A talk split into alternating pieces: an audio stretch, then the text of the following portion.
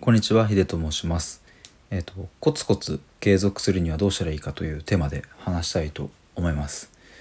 えっ、と、ま先ほどですね、あの、収録を80本終えて、えー思っていることというのを、あの、まあ、実際収録したんですけども、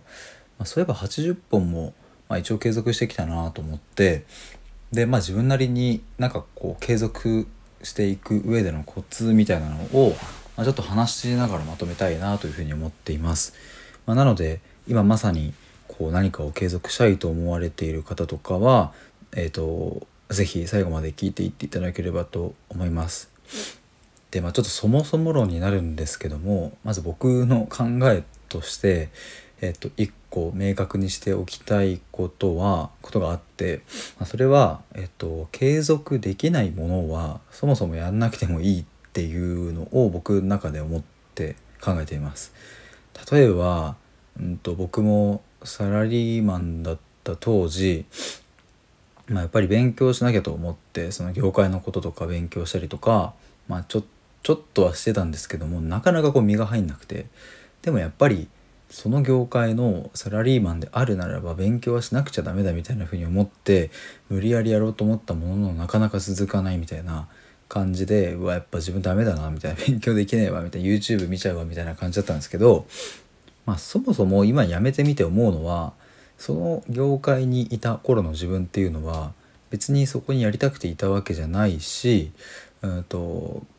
なんだろうなこれをこれからもずっと継続していきたいと思っていなかった本音はそうは思っていなかったので、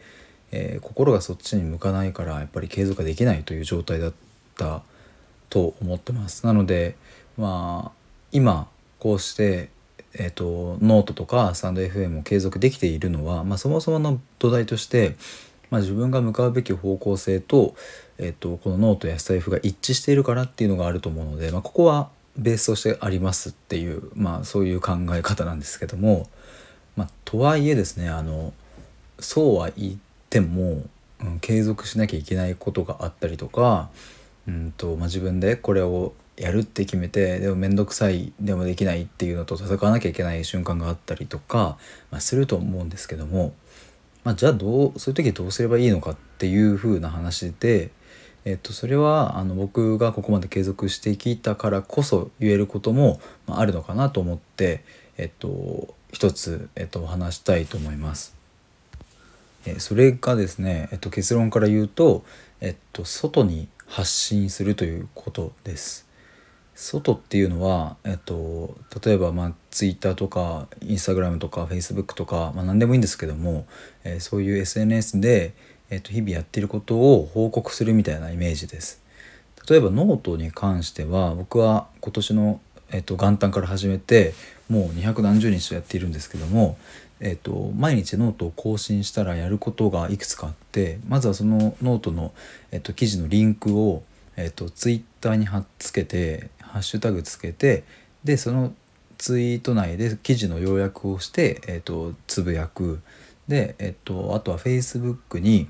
今度はノートの、えっと、全文をコピペして、えっと、文体体裁を整えて投稿する。であとは、えっと、インスタグラムの方にも同じように、えっと、全文を掲載して投稿する、えーみたいな感じで。であとインスタにはストーリーとかにもアップしてます。っていう感じで TwitterFacebook インスタっていうところに全て発信をしています。でまあこっちの、うん、とスタイフっていうのはもうそもそもこれが外部発信みたいな感じにはなってるのでまあいいかなと思うんですけども、まあ、つまりそのノートとかに関しては、まあ、書いて終わりにしちゃうと、まあ、自分の世界だけで終わってしまうので、まあ、外の世界自分が知ってる世界に今日も書きましたっていうのを報告することによって勝手に監視されてる感じの気持ちになります。まあスタイフはちょっと特殊なんですけどもこうして声を出しているので、まあ、実際に聞いてくれる方がいるっていうのをまあなんか少なくとも意識しなければいけない状態になっていると、まあ、こういう状況を作ることによってえっ、と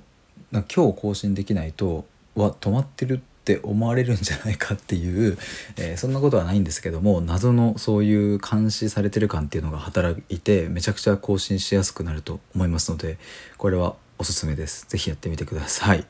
えーそんな感じで、えー以上になります。ありがとうございました。